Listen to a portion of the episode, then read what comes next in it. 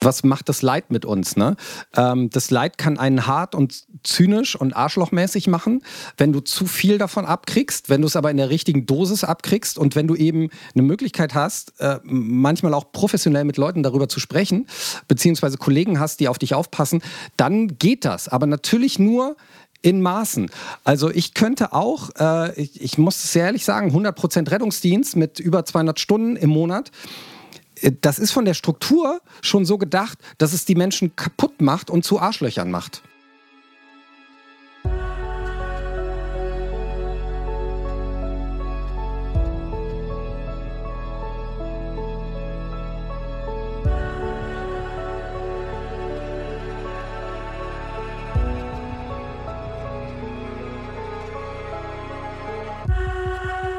Ja, herzlich willkommen, liebe Hörerinnen und Hörer, zu einer neuen Ausgabe des Podcasts Alles muss raus. Ähm, wir haben in den letzten Wochen ja sehr viel über die Ukraine gesprochen, äh, in den letzten Jahren sehr viel über Kriege und Kriegsgebiete und über Menschen, die ich dort getroffen habe und Menschen, mit denen ich mich auseinander, auseinandergesetzt habe. Und letzte Woche hatten wir einen so dummen Podcast mit meinem geschätzten Kollegen Michael Menzel, dass ich danach mich schäbig gefühlt habe und dachte, ich muss wieder, ich muss eine gute Folge machen. Ich muss mit einem Menschen reden, der etwas zu erzählen hat, mehr als dass er bei Cats gerne im Musical mit dabei sein möchte. Und dann dachte ich mir, ich spreche mit Tobi Schlegel.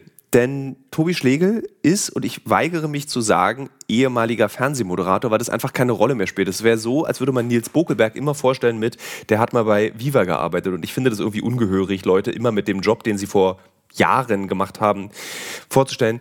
Nee, Tobi Schlegel ist ein Mensch, der sich entschieden hat, sein Leben dafür zu benutzen, die anstrengendsten Dinge, die man sich so in Deutschland aussuchen kann, zu machen. Nämlich zum Beispiel Rettungssanitäter sein. Das ist ein Beruf, den ich total beachtenswert finde. Und ich habe auch Freunde, die Rettungssanitäter sind, ähm, die auch immer erzählen, eigentlich kannst du dir einen Strick nehmen, wenn du diesen Beruf machst, weil der ist anstrengend, der ist schlecht bezahlt, du hilfst sehr vielen Menschen, das dankt dir eigentlich keiner und du wirst im Zweifel kriegst du eine geballert, wenn du mit einem Krankenwagen irgendwo ankommst und die Leute sind besoffen. Aber Tobi Schlegel ist nicht nur Rettungssanitäter, sondern er hat auch auf der Sea-Watch gearbeitet oder für Sea-Watch, wie sagt man richtig, Tobi? CI, CI, CI ja, 4. Die 4 und hat Menschenleben gerettet, hat, äh, äh, hat damit Menschen eine Zukunft gegeben, die auf dem Mittelmeer hätte enden können, hat das Leben. Und das hat mich auf die Idee gebracht, mit dir, Tobi, darüber zu sprechen, was ist Hilfsbereitschaft? Wie funktioniert sie? Wo kommt sie, kommt sie her? Warum hast du gefühlt mehr Hilfsbereitschaft als andere Menschen? Und ähm, wie stehst du zu dieser Debatte, die in Deutschland auf eine zynische und ekelhafte Art und Weise geführt wird, nämlich es gibt gute und schlechte Flüchtlinge? Das Darüber waren jetzt aber ganz schön viele Fragen. Schön, dass du dir Zeit genommen hast. ja, danke. Wo fangen wir denn an? Äh, äh, fangen wir damit an, wann war, wieso du die Entscheidung getroffen hast, ähm, zu sagen, ich habe, woher kommt dieses Bedürfnis zu helfen? Das ist, glaube ich, das, was mich am allermeisten interessiert. War das schon immer da und du hattest diesen, dieses, erstmal soll es in meinem Leben um mich gehen und später habe ich festgestellt, nee, es soll eigentlich um andere gehen, äh, weil das Arbeiten für Medien, egal welches Medium ja oft auch ist, ich mag mich, ich mag, wie ich mich präsentiere, ich mag, wie ich Dinge erzähle. Das muss erstmal nicht schlimm sein, aber da steht das Ich erstmal im Vordergrund. Also wann gab es hm. diese Entscheidung zu sagen, ich möchte mit meinem Ich ein bisschen mehr anfangen, als nur über mich und mit mir zu sprechen? Ich glaube, das waren so zwei Impulse bei mir. Äh, ein Impuls ist so ein, so ein Gerechtigkeitssinn, der schon immer da war. Also damals schon in der Schule, wenn jemand mit Worten verletzt wurde oder auch mit Händen. Ähm, das das habe ich gesehen und das fand ich nicht gut. Und ähm, ich, ich habe mich immer dafür geschämt, dass ich nicht dazwischen gegangen bin. Also ich wollte dazugehören und fand das nicht gut, habe das auch nicht mitgemacht, aber ich habe es nicht verhindert. Ähm, und dieses Gerechtigkeitsempfinden ist so ein bisschen gewachsen. Also ich habe mich bis zum Schulsprecher hochgekämpft, habe auch dann äh, ein Festival gegen rechts organisiert. Also es war schon immer irgendwas da, so dass man, dass man was machen will, sich engagieren will. Und äh, jetzt zum zweiten Impuls. Und der ging erstmal von mir aus und das hat erstmal nichts mit Hilfsbereitschaft zu tun. Ich glaube, ich hatte schon mein Leben lang Riesenschiss vor dem Tod und habe die Konfrontation gesucht. Also das, das habe ich auch, also den Gedanken habe ich auch erst neulich für mich entdeckt, dass das alles so angetrieben war. Äh, in meiner Familie wurde nicht über der, den Tod geredet und äh, als Kind weiß man ja nicht, was das ist. Ne? Also für mich war das immer so, Menschen verschwinden, kommen aber eventuell wieder oder es ist etwas, was nur anderen passiert. Also das war so mein Empfinden bis zehn Jahre. Und ähm, danach habe ich das als Ungeheuerlichkeit empfunden, dass man einfach verschwindet wieder auf äh, diesem Planeten. Und dann war es eher verdruckst in meiner Familie, dass leider da nicht drüber geredet wurde. Gab's und es war auch für mich also ich meine, es ist erstaunlich, dass, weil das ist ja eigentlich was, wo Eltern dir einen Hamster schenken, damit der stirbt, damit du verstehst, so funktioniert Tod. So ist ja eigentlich diese, glaube ich, die Erziehung vorgesehen. Genau das ist auch passiert. Ich habe einen Hamster bekommen, habe mich drauf gekniet und habe gemerkt, der ist tot. So, und der kommt auch nicht mehr wieder. Gruff die äh, RIP für immer an dieser Stelle.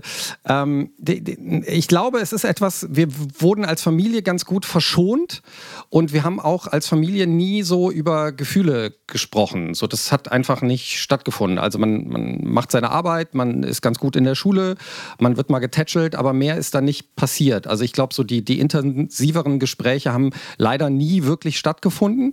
Ähm, und, und deshalb wurde der Tod auch zur Seite gedrängt. Und der hat mich auch, auch nie äh, getroffen. Also im nahen Umfeld ist nie was wirklich Schlimmes passiert, außer meine Tante ist mal gestürzt ähm, und kam in die Klinik und dann sind alle Organe ausgefallen und ich habe sie nochmal gesehen mit, mit vielen Schläuchen auf der Intensivstation, völlig aufgequollen. Das ist auf jeden Fall ein Bild, das sich eingebrannt hat.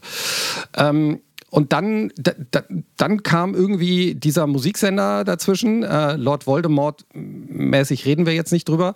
Und ähm, ich, ich bin so meines Lebens gegangen. Und irgendwann habe ich mir gesagt, das, das reicht jetzt nicht mehr aus. Ähm, ich, ich, ich suche die Konfrontation. Ich glaube, das war's. Also deshalb, ähm, ich habe ja eine Liste gemacht mit, mit Berufen, die ich sinnvoll finde für mich. Und da stand äh, Feuerwehrmann, Polizist, äh, Bauer, Lehrer, Erzieher drauf und so. Aber natürlich auch der Arzt und der Notfallsanitäter, der 2014 erst erfunden wurde. Das war so höchste Stufe Rettungsdienst und äh, noch ein Jahr Ausbildungsjahr drauf. Vorher gab es nur als höchste Stufe den Rettungsassistenten, der wurde ja abgeschafft. Und das war so ein bisschen überschaubarer für mich. Nicht sechs Jahre studieren und irgendwie Praktika machen und, und zehn Jahre lernen, bis man wirklich arbeiten darf. Notfallsanitäter ist ja drei Jahre Vollzeitausbildung und dann darf man wirklich ran mit Verantwortung. Und äh, das, das ähm, war dann für mich irgendwie machbar. Und ähm, ja, dann, dann ging es los mit der Konfrontation äh, mit dem Tod und, und, und mit dem Leid. Und ich habe dann äh, wirklich viel gelernt für mich. Also ich bin da rein und wollte wissen, ähm, wie fühlt sich ein toter Mensch an? Ähm, das, das, das ist relativ schnell passiert, dass ich das erfahren habe. Und dann hatte ich ja so dieses Ideal, ich möchte den Tod bekämpfen. Also völlig bescheuert. So, so, so, so endgegnermäßig wie im Computerspiel. Der Tod, der Tod ist Obermotz und der Tod muss bekämpft werden. Ähm, und mit dieser Einstellung bin ich da rein und bin dann auch relativ schnell gescheitert und habe gemerkt, dass da ähm, ganz andere Dinge eine Rolle spielen. Weißt du, was mich gerade extrem überrascht und ich nicht damit gerechnet hätte, dass wir auch gleich am Anfang in den ersten sieben Minuten diese Ebene erreichen? Das Motiv, was du gewählt hast, ist das exakt gleiche Motiv, was ich für meine Arbeit gewählt habe. Dieses, okay. dieses äh, den Tod, beziehungsweise in meinem Fall ist es der Krieg und seine mhm. Opfer mhm. zu konfrontieren, weil die Angst davor so groß ist. Also zu sagen, ich gehe dorthin, um mir das anzugucken und ich rechtfertige das dorthin gehen mit der Berichterstattungspflicht. Weißt du, bei dir ist die, die Rechtfertigung für dein eigenes Motiv, dass du anderen Menschen hilfst oder dass du eben als auf diesem Wagen sitzt und im Einsatz bist und ähm, zur Hilfe stehst. Deswegen kannst du es sehen. Und bei mir ist es, ich rechtfertige das damit, weil ich berichte dann darüber. Und das gucken dann andere. Also so, weil es gibt eben auch von deiner Version, gibt es Leute eben, die sagen, ich gucke mir das einfach so an im Internet bei Rotten. Äh, und von meiner Version gibt es Touristen, die sagen, ich fahre einfach in Kriegsgebiete, um es mir anzugucken. Und das ist dann eben nur für mich. Und auch die Argumentation, wie du gesagt hast, dass es dann diese erste Konfrontation mit dem Tod, um dann festzustellen, du kannst ihn dadurch nicht besiegen, besiegen Du kannst höchstens verstehen, was mit den, An also bei mir war es so, was mit den Angehörigen mhm. passiert. Den Tod habe ich immer noch nicht verstanden. Aber ich habe zum Beispiel verstanden, dass der Tod für, also der, der gestorben ist, der hat es geschafft, egal wie leidvoll er gestorben ist. Das Leid mhm. bleibt immer bei den Angehörigen. Weil man hatte ja immer diese kindliche Vorstellung davon, der Tod ist ganz schlimm für den, der stirbt. Aber das ist nicht wahr. Du hast voll recht und äh, das, das ähm, schließt dann auch einen Kreis zu, ähm, zu etwas, was ich gerade mache. Ähm, ich gehe ja gerade noch eine Stufe weiter, also da müssen wir dann auch nachher nochmal hinkommen. Mhm. Ich, bin, ich, bin, nämlich jetzt auch ähm, Teil des Kriseninterventionsteams vom äh, Roten Kreuz. Ich weiß nicht, ob du davon schon mal gehört hast. Nee, erzähl mal. Ist eine halbjährige Ausbildung, ist auch recht intensiv, habe ich gerade äh, hinter mir. Theorieprüfung gemacht, auch eine Art praktische Prüfung, aber jetzt beginnt für mich ein Jahr Hospitanz, also man muss mitlaufen und das Kriseninterventionsteam kommt, wenn traumatische Dinge passieren. Stell dir Folgendes vor, ähm, der Busfahrer fährt um die Ecke, Mutter mit einem kleinen Kind ähm, ging gerade über die Straße. Busfahrer erwischt das Kind voll, es stirbt, äh, noch am besten am Einsatzort, äh, nicht am besten, aber es passiert da. Und äh, die Mutter ist nicht verletzt. Die Mutter ist aber trotzdem verletzt weil die Mutter ist komplett traumatisiert. Und früher wäre es so gewesen, dass die, die Mutter gar nicht versorgt worden wäre, ähm, weil man davon ausgegangen ist, sie hat ja keine optische Verletzung, keine, kein medizinischer Notfall. Ähm, wir wissen aber mittlerweile, Gott sei Dank, Stichwort posttraumatische Belastungsstörung, dass äh, Menschen auch an der Seele extrem verletzt sein können und traumatisiert sein können. Und da setzt das Kriseninterventionsteam ein. Also wir werden in dieser Akutsituation, würden wir dann von der Polizei alarmiert werden, so schnell wie möglich dahin fahren und äh, versuchen, für die Mutter da zu sein in den schlimmsten fünf, sechs ersten Stunden. Und das mache ich jetzt auch. Also ähm, bei 99,9 Prozent der Alarmierung äh, hat Tod eine Rolle gespielt und dann fahre ich los und versuche Menschen Angehörigen, also die nicht gestorben sind, sondern die das mitbekommen haben, dass jemand stirbt, teilweise auch durch Suizid oder durch, durch Unfälle oder durch eine Reanimation, die nicht mehr funktioniert hat, eben für diese Angehörigen da zu sein. Also erste Hilfe, nicht nur medizinisch, sondern auch für die Seele. Und da habe ich total Bock drauf und das mache ich gerade. Also da geht es jetzt sozusagen los. In äh, einer Woche ist dann meine erste Bereitschaft. Dieses, meine Mutter sagt immer, fragt mich, wenn ich von irgendwelchen aus, aus Krisengebieten oder aus schlimmen Ländern, um es jetzt mal so ganz salopp zu sagen, zurückkomme, fragt mich immer so, wem erzählst du denn alles, wenn die Leute dir alles immer erzählen? Ich weiß nicht, gibt es beim äh, DRK, gibt es dann so eine Supervision? Kannst du, hast du das gleiche Problem, das ich auch habe, dass du davon eigentlich gar nicht erzählen kannst, weil keiner zuhören kann, weil es nicht auszuhalten ist, was du erzählen würdest? Also, ich, ich, ich kenne dieses Gefühl, wahrscheinlich ist das auch dein Gefühl, du kommst zurück und Leute fragen dich, was hast du erlebt? So, wie war es denn für dich? Und du kannst es nicht in Worte packen, weil es so intensiv ist, weil es so viele Dinge sind, so viele Eindrücke, das kannst du nicht auf den Punkt bringen, das kann ich dir nicht beschreiben. Ähm, und deshalb teilweise sind ja Tagebücher entstanden bei mir und daraus dann auch ein Buch, also dieses Seenotrettungsbuch. Das war zum Beispiel genauso dieses Gefühl, man kommt zurück, die Leute fragen ein, was hast du da erlebt auf dem Mittelmeer? Und ich kann es nicht, ich kann, es ist so viel, es ist so ein Haufen von, also von der wildesten Mischung, beglückend bis ähm, traumatisch und dramatisch. Ich, ich kann das nicht auf den Punkt bringen. Und dann sage ich jetzt halt, hier, nimm das Buch. Das Buch ist jetzt die Antwort. Sind halt 280 Seiten, musst du jetzt irgendwie durch. So, liest du das durch, dann weißt du das Ganze auch. Es also ist so krass. Punkt bringen. Es ist so krass, wie gleich, was, wie unterschiedlich ist, was wir tun, wie gleich die Wirkung und Erfahrung auf die Seele ist. Warte, ich habe hier lustigerweise das Buch gerade neben mir liegen. Äh, da hinten steht drauf, was ich sage, ja. wenn mich jemand fragt, wie es mir geht. Nein. Ja. Nein. Weil ich, weil ich auch vor dieser Frage so, ich musste immer kapitulieren und sagen so, ja, wie geht's, was machst du da? Und dann weiß ich, ich ja. muss das als Buch aufschreiben. Das kannst Nein. Ja. Ja, aber vielleicht ist es, ist es das Schicksal der Leute, die so Grenzerfahrungen machen. Und da ist natürlich aber dann jetzt ein Unterschied. Lass uns über einen Unterschied sprechen. Ja. Du beobachtest. Und das könnte ich nicht. Also zum Beispiel auf dem Mittelmeer ganz konkret. Ich hätte nicht angeheuert als Journalist. Ich hätte mir das nicht nur angucken können. Auch mit dem, ähm, oder mit der Aufgabe, ich möchte da eine Öffentlichkeit für schaffen. Das hätte mir nicht gereicht. Also ich, ich war ja da an Bord als Notfallsanitäter und ich hätte dieses Leid nicht ertragen, ähm, wenn ich nicht wirklich 100% Teil dieser Crew gewesen wäre und diese Menschen auch ähm, versorgen hätte können. Also das, das, das war ein innerer Drang, das, das musste sein. Deshalb bin ich vorher auch noch nie auf so einem Schiff gewesen, auch nicht als Beobachter, sondern ich habe abgewartet, bis ich diese Ausbildung zu Ende gemacht habe als Notfallsanitäter und bis ich eine richtige Funktion hatte. Also nur Beobachter ja. hätte mir nicht ausgereicht. Und deshalb die Frage an dich, wie, wie schaffst du das? Äh, ich bin auch nie nur Beobachter. Also so, ich bin natürlich kein Gewiefter, ähm, der sagen kann, ich bin jetzt für sechs Wochen bei euch oder für drei Monate, für einen langen Zeitraum und helfe euch mit, aber ich bin immer Teil der Situation und nicht nur der beobachtende Journalist bis zu einem bestimmten Punkt. Also es gab eine Situation, wo ich aufgefordert wurde, einen IS-Kämpfer mit einem Scharfschützengewehr zu erschießen. Da habe ich dann gesagt so, tja, nee, also selbst wenn ich wollte, würde ich es nicht tun. Ähm, äh, ich dieses ich, ich kann und will mich als Journalist nicht diesen Szenen entziehen. Deswegen muss ich lange Zeit mit diesen Menschen verbringen. Und wenn dann eben die Aufgabe ist, bei in El Salvador einem Forensiker dabei zu helfen, eine Leiche aus dem Boden zu heben, dann tue ich das eben, aber nicht für den Galileo-Effekt, wie ich das immer nenne. Also dieses, man, du kennst sowas klar auch sehr gut, noch von früher vielleicht, diese du tust so, als würdest du mitmachen, damit das Bild fürs Fernsehen da ist, dass man mitgemacht hat. Und so machen wir es nicht. Also es ist dann eben so, dass wenn der Forensiker sagt, es geht um 6 Uhr morgens los und es geht bis 18 Uhr, dann graben wir eben zwölf Stunden und sind dann dabei und machen da mit. Und wenn dann eben das drei Tage dauert, würden wir drei Tage dabei bleiben.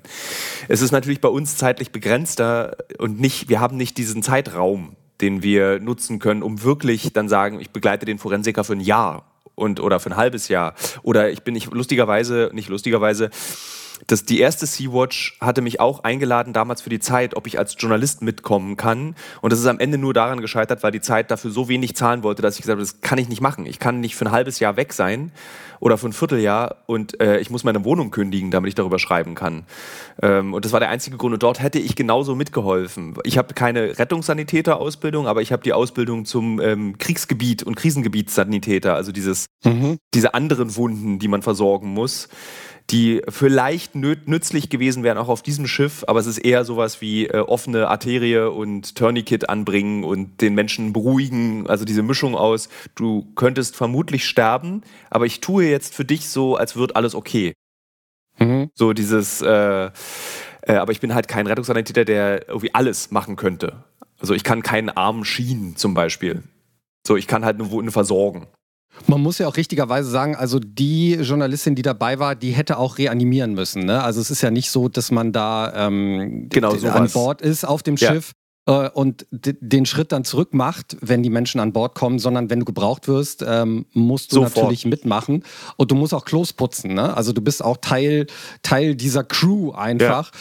dass du, dass du auch äh, dich in Dienstpläne irgendwie eintragen musst und auch die äh, schlimmen Schichten machen musst. So, äh, das gehört dazu. Trotzdem bist du natürlich nicht ganz so involviert natürlich und eher nicht. beobachtendes Element. Ja. Aber äh, lass uns bei diesem Punkt bleiben. Das finde ich total interessant, was Leid, also auch Leid, dass man einfach nur erlebt und sieht, was das mit einem macht. Also ähm, ich kann für mich sagen, dass ich da äh, echt extrem auf mich aufpassen muss, weil in dieser Rettungsdienstausbildung als, als Notfallsanitäter, ähm, da habe ich ja echt zwei, drei richtig heftige Einsätze erlebt, ähm, nach denen es mir wirklich schlecht ging und nach denen man nach Lehrbuch auch sagen würde, okay, der hat jetzt auf jeden Fall eine akute Belastungsreaktion und wenn die jetzt vier Wochen anhält, dann ist das eine posttraumatische Belastungsstörung und eventuell kriegt er das nicht mehr weg.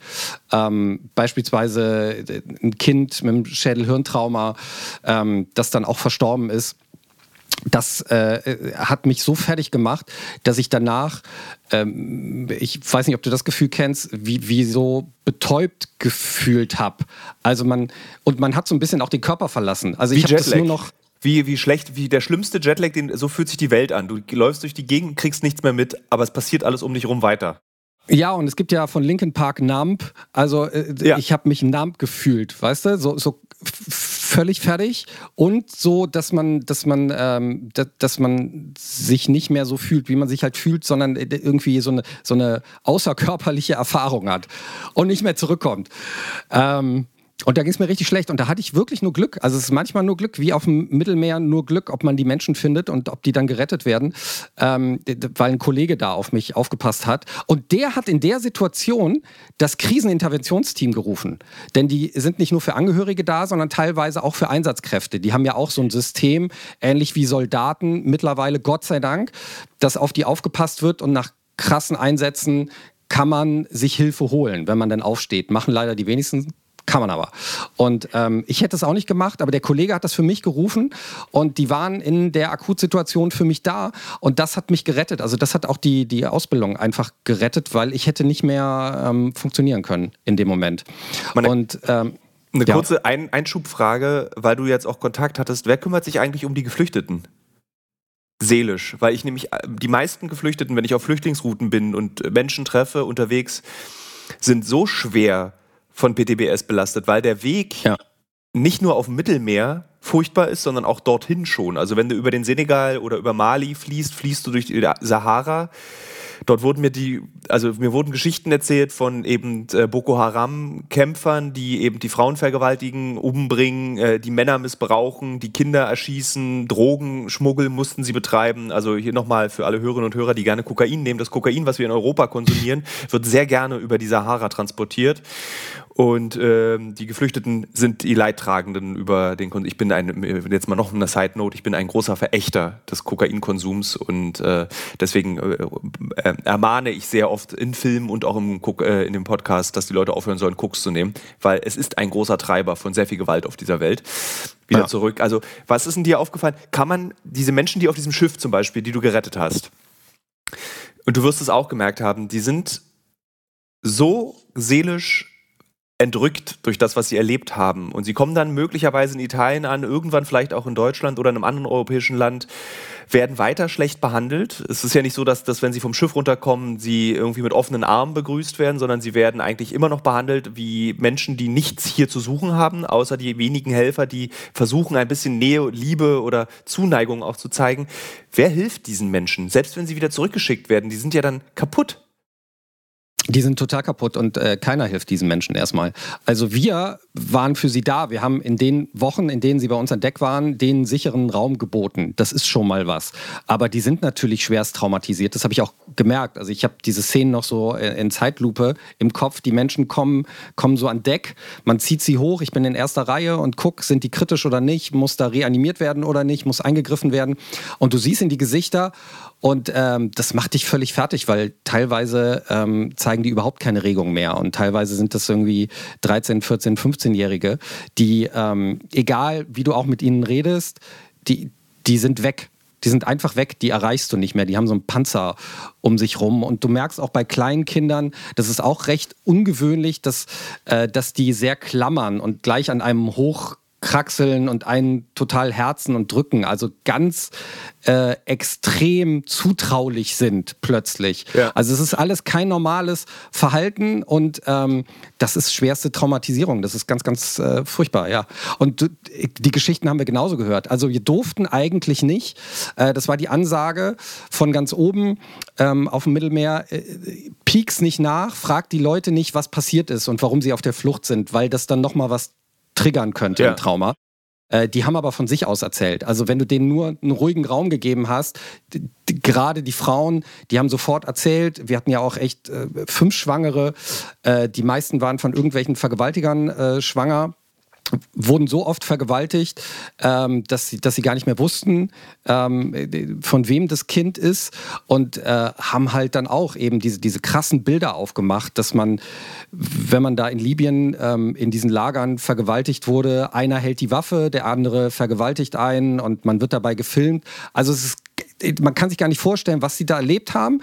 Und ähm, das, das macht die natürlich völlig fertig. Also die sind traumatisiert für ihr Leben. Und da gibt es keine Hilfeleistung. Da sind wir in Deutschland komplett ähm, privilegiert, dass wir sowas kennen, ähm, wie posttraumatische Belastungsstörung und ein Kriseninterventionsteam haben. Also jetzt zum Beispiel die äh, ukrainischen Geflüchteten, die kommen, die hier zum Beispiel in Hamburg in den Messehallen gelandet sind, die haben eine Erstversorgung auch durch das Kriseninterventionsteam bekommen und wurden dann auch weitergeleitet an, ähm, an richtige Therapeuten, Psychologen. Ja.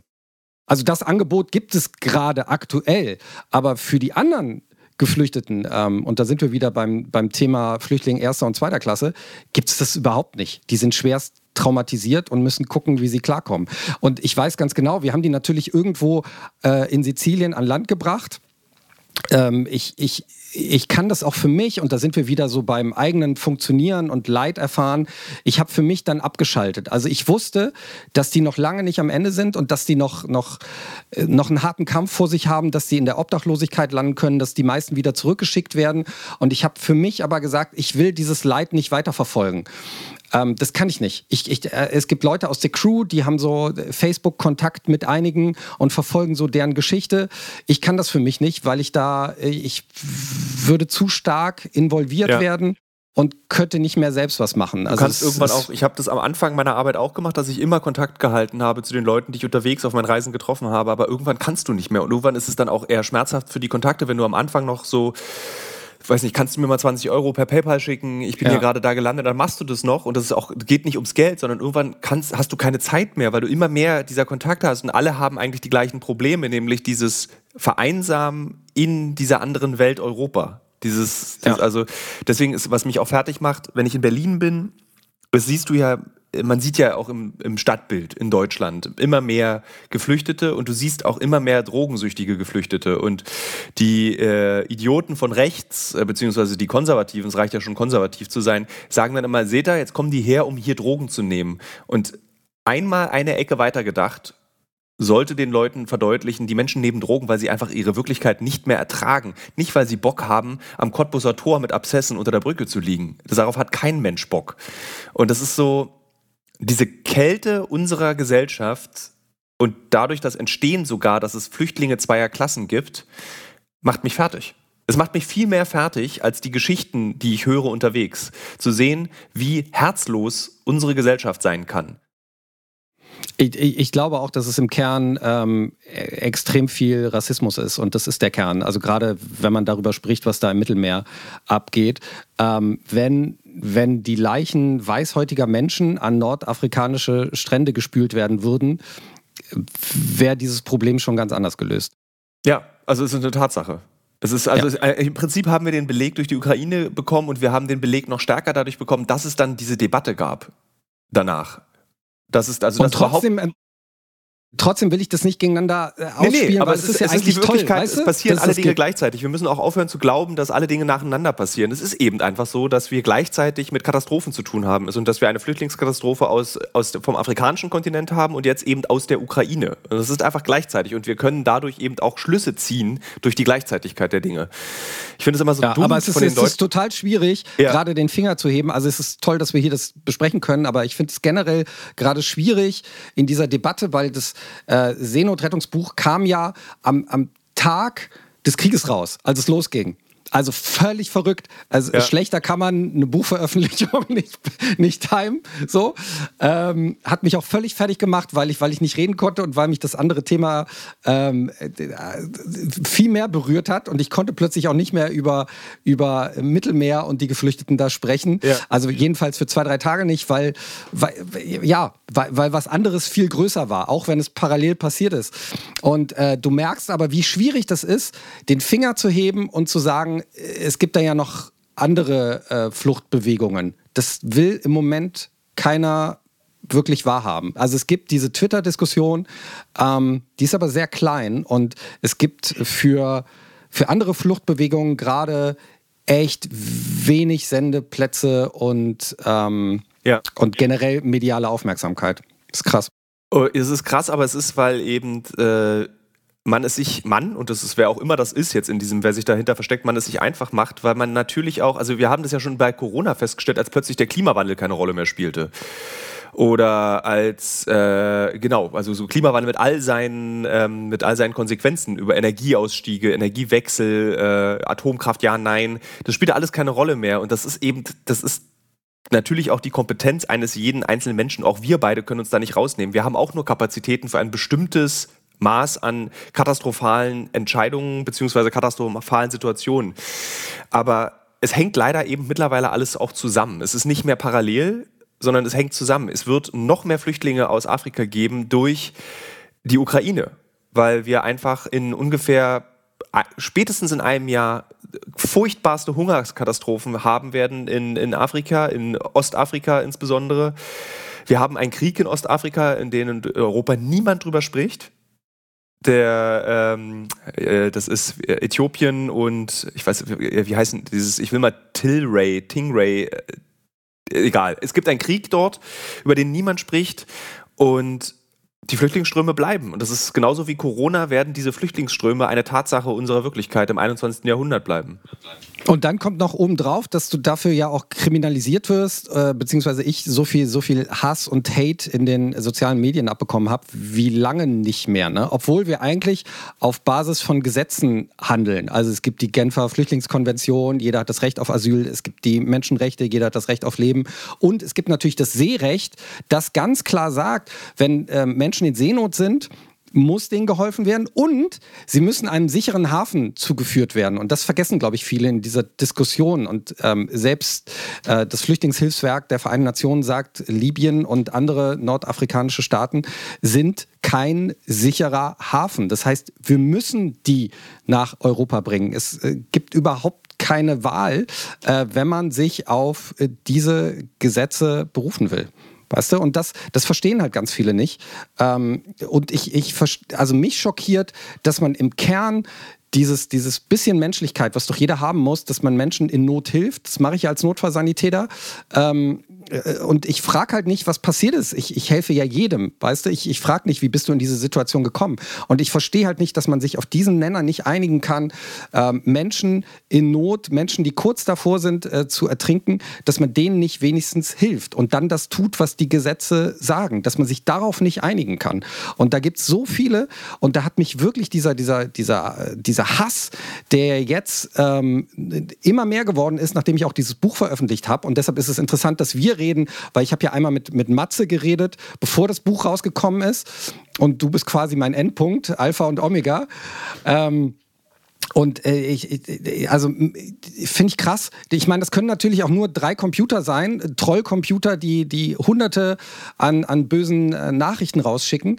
Aber es können auch eben so viele Menschen sein, die genauso denken und die die Leute diffamieren als als Flüchtlingsmigranten. Und das stimmt gar nicht. Also fast, also nicht nicht fast alle, aber sehr sehr viele kamen aus Kriegsgebieten, aus Eritrea, aus aus Mali, aus äh, Syrien. Ähm, und die, die wissen gar nicht, was die Menschen erleben erlebt haben. Und die wissen erst recht nicht, dass, dass Menschen da teilweise in Afrika jahrelang schon auf der Flucht sind, bis sie in Libyen dann landen, bis sie gefoltert wurden und äh, wirklich so, so eine Art suizidales Denken haben, dass die sagen, wir gehen aufs Meer, und auch wenn wir sterben, es ist besser, als in Libyen weiter gefoltert zu werden. Weißt du, und das, diese, diese Monstrosität und die, dieses, dieses Denken und Wissen haben die gar nicht und äh, verurteilen Menschen, die, die helfen wollen und verurteilen die Menschen, die da auf der Flucht sind. Als äh, die wollen ja nur, dass es ihnen besser geht. Und das stimmt einfach nicht. Es ist einfach falsch. Es ist tatsächlich auch das Erschreckendste, wenn du wenn ich diese Debatten, ich beobachte die mit großer, großem Interesse und sehr genau, ähm, weil wir beide, und jetzt kommt eine ganz seltsame Verwendung des Wortes privilegiert, weil wir beide die, in der privilegierten Situation sind, es gesehen zu haben was diese Menschen antreibt, was die, du sogar diesen Menschen unter die Arme gegriffen hast, sie aus dem Wasser gehoben hast. Was die meisten vergessen ist, es dauert wirklich Jahre. Die wenigsten von denen setzen sich in irgendein Flugzeug und kommen irgendwo an, sondern die meisten Menschen sind, also die, die Flüchtlingsroute Mittelamerika hoch nach, äh, hoch in die USA dauert mhm. zwei bis fünf Jahre wenn du in, im Ghana oder äh, im Senegal ähm, losgehst, zwei bis fünf Jahre später bist du als gebrochener und kaputter Mensch in den USA angekommen. Und wie kann ein Mensch, wie können diese Twitter-Kloppis nur glauben, das sei eine einfache Entscheidung in deren Argumentation? Ich sage immer, man kann Angst vor fremden Menschen haben. Es ist total legitim. Wer nicht fremde Menschen nicht kennt, aus anderen Ländern, aus anderen Kulturen, da ist ein ganz natürlicher Reflex, erstmal Schiss zu haben. Der bedeutet am Ende nur, du bist nicht ganz gebildet, du könntest dir was lesen, du könntest dir was angucken, du könntest über fremde Kulturen etwas lernen. Aber den Leuten niedere Motive zu unterstellen, die zwei bis fünf Jahre brauchen, um ihr Land zu verlassen und dann ihre Seele aufzugeben, damit, das sind das sind einfach also eine so schlechte Einstellung zum Leben und eine so ungehörige Einstellung zu was ist Leben und was darf Leben sein, dass ich manchmal so wirklich kopfschüttelnd vor Twitter sitze. Insbesondere auf Twitter kann man diese, äh, kann man das ja verfolgen. Ja. Und mich frage so, Alter, wer hat dir ins Gehirn geschissen, dass du dich als gottgleiche weiße Person über alles stellst und sagst, die wollen ja nur unsere Sozialabgaben. Und vor allen Dingen trägt man ja selbst die Verantwortung auch noch dafür. Ne? Ja, also ja. Stichwort Klimakatastrophe, ähm, Globalisierung, Ausbeutung von Ressourcen und über Waffenlieferungen wollen wir jetzt gar nicht erst sprechen. Ne? Der Senegal ist immer so ein ganz gutes Beispiel. So jedes Alaska-Seelachsfilet, was du von Captain Iglo isst, äh, hast du einem senegalesischen Fischer weggenommen, der nicht mehr fischen gehen kann und deswegen keine wirtschaftliche Grundlage mehr hat. Und na klar, was soll er tun? Verhungern? Seine ja. Familie verhungern lassen? Und deshalb tragen wir eine Verantwortung. Ich werde so wütend gerade, ich merke das gerade. Man will einfach nur schreien. Ja, das macht sauer. Und das ist halt so eine, so eine, also es ist ja so ein Riesenthema. Und da kommt halt wieder so Ohnmacht und Hilflosigkeit dazu, ähm, dass, dass man dieses Thema äh, aus so vielen äh, Sichtweisen irgendwie hört, mitbekommt und irgendwie denkt, was kann ich denn schon tun? Und das ist halt der Fehler, dann zu denken, ich kann ja nichts ausrichten, weil das, das, das kann man eben schon. Und ich äh, bin sozusagen, und jetzt wird es wieder persönlich, und ich bin halt gegen diese, diese Ohnmacht, Hilflosigkeit einfach angegangen, weil dies, also dieses ähm, Thema Tragödie auf dem Mittelmeer, das hat mich immer schon tief berührt. Und ich, ja, ich wusste nicht, was ich machen konnte. Und plötzlich hatte ich diese Ausbildung Ausbildung und wusste, ich habe eine Funktion an Bord und das tut so gut. Also nicht nur für sich selbst, sondern dann auch zu spüren, dass, dass es Jobs gibt, die einfach so relevant sind wie, wie nichts anderes. Ich, also ich wüsste nichts anderes, was relevanter ist. Und genau deshalb will ich das machen. Und ähm, auch ohne Bezahlung. Ich, ich habe auch keine Kohle dafür gekriegt. Ich musste sogar noch die, die Flüge dahin zahlen, nach, nach Spanien und zurück, nach Italien. Also ähm, das ist wirklich etwas, was, was Hilfsorganisationen nur über Spenden finanzieren. Das sind engagierte Leute. Und denen wird es dann auch noch schwer gemacht, indem die Schiffe blockiert werden, festgehalten werden. Wir konnten ja nicht mehr rausfahren, als wir einmal dann ähm, in, in Sizilien gelandet sind. Und weißt du, dass man uns wenigstens die Arbeit machen lässt, das ist ja noch nicht mal gegeben. Und es redet ja keiner davon, dass wir alle aufnehmen sollen, sondern wir können einfach ein paar mehr aufnehmen. Und das sehen wir ja gerade in, ähm, in der Ukraine, ähm, dass das möglich ist, dass wir auch Menschen hier einfach aufnehmen können. Und wir haben Platz für mehr Menschen. Natürlich nicht für alle, aber davon redet ja auch keiner. Wie verhinderst du, dass du so eine Rettungssanitäter Arschgeige wirst, die ich als Berliner sehr, sehr gut kenne, aus, auch wenn man früher ausgegangen ist oder irgendwie im Suff eine Flasche auf den Kopf gekriegt hat oder sich irgendwo gestoßen hat oder umgefallen ist, dass du eben nicht so äh, Kemmel rauchend auf deinem Bock sitzt und eigentlich keinen Bock mehr auf Menschen hast und alle Menschen sind furchtbar. Ja, und da sind wir bei, und das haben wir ja, den Faden können wir ja jetzt wieder aufnehmen. Was macht das Leid mit uns? Ne? Ähm, das Leid kann einen hart und zynisch und arschlochmäßig machen, wenn du zu viel davon abkriegst, wenn du es aber in der richtigen Dosis abkriegst und wenn du eben eine Möglichkeit hast, äh, manchmal auch professionell mit Leuten darüber zu sprechen, beziehungsweise Kollegen hast, die auf dich aufpassen, dann geht das. Aber natürlich nur, in Maßen. Also ich könnte auch, äh, ich, ich muss sehr ehrlich sagen, 100% Rettungsdienst mit über 200 Stunden im Monat äh, das ist von der Struktur schon so gedacht, dass es die Menschen kaputt macht und zu Arschlöchern macht. Das ist leider so. Also so wie das System jetzt ist, ähm, werden die Leute, und du hast ja die wenigsten da in diesem System, die über 40 sind. Also wirklich schockierend, dass Anfang 20-Jährige das auch nicht länger als zwei, drei Jahre teilweise durchhalten. Ähm, und fünf Jahre ist immer so ein Schnitt, äh, obwohl die Ausbildung lange gebraucht hat.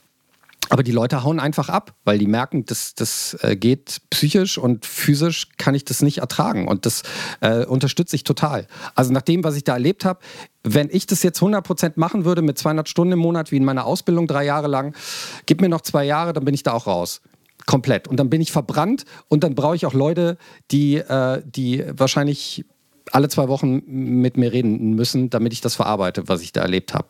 Und da geht ganz viel, ganz viel Liebe, Empathie geht dadurch halt verloren, dass die Leute da so verfeuert werden. Wie äh, werden sie verfeuert aus Unwissenheit? So wie man früher dachte, man kann sehr lange in einem Atomkraftwerk arbeiten, aber dann hat man festgestellt, die Leute sterben an Krebs und hat dann die Arbeitszeiten verringert?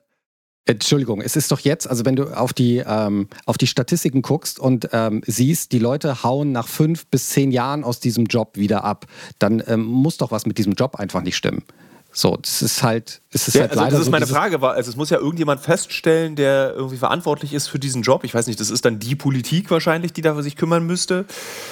Äh, es ist ja offensichtlich, dass der Job kaputt macht. Warum wird nichts geändert? Weil es, dann scheint es ja auch nicht zu, also es funktioniert ja, ja auch. Ja, das ist genau, ey, das ist genau meine Frage, die ich auch äh, damals Herrn Spahn gestellt habe. Aber äh, der hat das dann aufgenommen, hat es hingenommen und äh, es hat sich bisher nichts geändert. Äh, natürlich hat es auch also ein Problem ist auf jeden Fall wie in der Pflege, dass die Leute halt durch ihren Helferkomplex viel mit sich machen lassen. Ähm, das heißt, in der freien Zeit wirst du ja dann auch angerufen und dann wird gesagt, kannst du nicht einspringen, komm, wir haben so viele hier äh, Patienten, die müssen ja versorgt werden. Manchmal wird dann auch gesagt, hey, wir haben hier viele Kinder, ähm, mach das doch, spring doch ein. Und die Leute machen sich halt einfach kaputt, indem sie dann äh, nicht Nein sagen. Und äh, auch ein Riesenproblem, hier äh, Ärzte sind zu 99 Prozent im Marburger Bund, im Rettungsdienst sowie auch in der Pflege würde ich mal anpeilen, so 20 Prozent sind gewerkschaftlich organisiert. Das, äh, weil, weil man eben weiß, das bringt doch nichts. Äh, jetzt muss ich monatlich auch noch irgendwas abdrücken, ein paar Prozent, äh, und sei es nur ein Prozent. Äh, lohnt sich doch nicht, äh, ändert sich eh nichts. Seit Jahrzehnten hat sich nichts getan und deshalb kriegst du auch die Leute nicht dazu, sich zu organisieren. Und deshalb sind die Strukturen so, wie sie sind. Aber das ist genau mein Punkt. Also ich kann es auch nicht verstehen. Ich bin da reingerutscht und sehe wirklich mit offenen Augen und einem, äh, einem Mundwinkel, der, der tief unten ist, ähm, dass, dass da Leute richtig kaputt gemacht werden. Dadurch, was sie erleben, aber auch, dass sie halt tagtäglich diese Schichten schieben müssen. Und ich meine, es gibt eine Gewerkschaft, die hat ja mal für 38 Stunden gekämpft. Warum gilt es nicht für so krasse Berufe wie, wie Rettungsdienst? Warum müssen die äh, 50 Stunden in der Woche machen? Verstehe ich nicht. Ich verstehe es nicht. Und das kann, das kann auf lange Zeit, also lang bis mittelfristig kann das halt nicht funktionieren. Das, das geht nicht. Das wird irgendwann implodieren. Aber noch ist es so ein System, das ist so selbsterhaltend. Die junge Leute kommen da rein. Ähm, du kannst ja auch Rettungssani werden nach schon drei Monaten. Das heißt, man kann dich relativ schnell auch benutzen in diesem System. Und äh, die sind dann aber auch schnell wieder weg. Aber es kommen wieder, wieder viele nach. Also die Ausbildung ist auf jeden Fall beliebt. Die Leute haben Bock drauf, weil sie eben dieses Gefühl haben, Blaulicht. Und da sind wir wieder beim Tod. Da müssen wir eh noch mal hin. Ähm, hier, ich kann Menschen wirklich helfen. Ich kann den Tod besiegen. Und wie geil geil, was für ein geiler Typ ich bin, irgendwie in der Nacht mit Blaulicht unterwegs sein. Damit gehen die Leute wirklich noch rein und merken, oh shit, es ist ja was ganz, ganz anderes und sind dann eben auch schnell wieder weg. Ja. Was ist es denn dann eigentlich? Also, ich, ich habe ja eben gesagt, ich wollte, ich wollte den Tod besiegen und eigentlich lernst du, dass du, dass du scheiterst. Also es ist so das, das Schlingensief-Prinzip, Scheitern als Chance. Du merkst, ähm, du hast gegen den Tod keine Chance das ist das Erste, was dich frustriert. Aber dann hast du eine Erkenntnis, die ist eigentlich ganz gut und die ist sehr heilsam, ähm, dass wenn du beispielsweise in ein Pflegeheim kommst, da ist eine Frau entdeckt worden, keine Ahnung, wie lange die da schon auf dem Boden liegt und nicht mehr atmet. Äh, Leichenstarre hat aber noch nicht eingesetzt und die ist aber schon über 90, hat viele, viele Erkrankungen und du drückst auf der rum und irgendwann kommt dieses Gefühl, ey, es wäre doch eigentlich gut, wenn die nicht mehr wiederkommt. Also für sie einfach. Das wäre einfach gut, weil die hat ihr Leben gelebt, die hat echt viele Erkrankungen und wahrscheinlich hat sie jetzt die, die letzten Jahre gelitten. Der Tod ist okay. Es ist okay, dass er da ist und es wäre eigentlich eine Erlösung für diese Dame.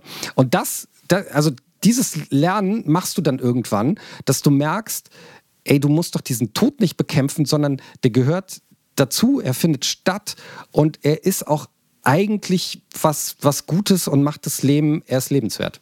Es äh, klingt verrückt, aber ist so. Ja, es ist, also ich finde, das Beruhigende am Tod ist tatsächlich die Tatsache, dass es ihn gibt. Weil stell dir mhm. vor, du würdest krank werden und du würdest wissen, ich müsste damit jetzt für immer leben.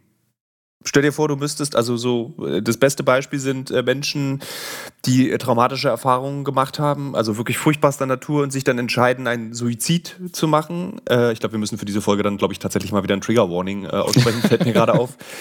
Und du kannst es nicht. Du musst in diesem verfluchten Leben bleiben. Und das ist ja eigentlich dann eine beruhigende Vorstellung, dass der Tod so Last Exit für natürliche Weise oder eben auch unnatürliche Weise. Und ähm, ist natürlich ein komplexer... Ja, ich glaube, du musst, du hast ja eben angesprochen, also der Tod, glaube ich, für einen selbst ist ja nicht so schlimm, ne? So, das ist, vielleicht tut es kurz weh, aber das war's ja dann. So, mehr kriegen wir ja nicht mehr mit. Aber der Tod ist für die Angehörigen halt ein Problem. Und deshalb, ähm, wenn wir gerade bei Suizid sind, muss einem klar sein, dass wir da Angehörige hinterlassen, die sich ein Leben lang wahrscheinlich selbst Vorwürfe machen, weil weil sie eine Schuld empfinden, ähm, was gar nicht sein muss. Aber Hätte man, das ist einfach da. Also gerade bei Suiziden ist das ja so, dass die Leute sich verantwortlich fühlen und, und selber auch denken, was habe ich falsch gemacht. Und dann auch noch, und das ist äh, wirklich das Allerschlimmste, dass, äh, dass es so Folgesuizide geben kann. Ne? Also wenn ein Suizid passiert ist, dass der auch die anderen Menschen in den Suizid treiben kann. Und ähm, das muss einem einfach klar sein, ja. Ähm, wenn man zum Last Exit äh, greift an dieser Stelle. Aber es ist, es ist ja, es, es ist gut, diese Option zu haben und macht auch den Moment natürlich wertvoller, ähm, dass es einfach den Tod gibt. Ne? Wie viel von deiner Arbeit machst du, um nicht über dich selbst nachdenken zu müssen? Also wie viel von dem, was du erlebst, hm? Nimmt dir die Möglichkeit, dich selbst zu reflektieren. Ich frage dich diese Frage, weil ich so deswegen arbeite. Ich habe vor kurzem festgestellt, die Extreme, in denen ich mich bewege, führen dazu, dass ich nicht über mich nachdenken muss. Und ich finde nichts scheußlicher, als Stille mit mir selbst zu haben. Ja, aber das ist ja eine Rechnung, die eigentlich, äh, lieber Herr Mischke, nicht so wirklich aufgeht. Weil, also in den Momenten, in diesen extremen Momenten, äh, denken wir natürlich nicht nach.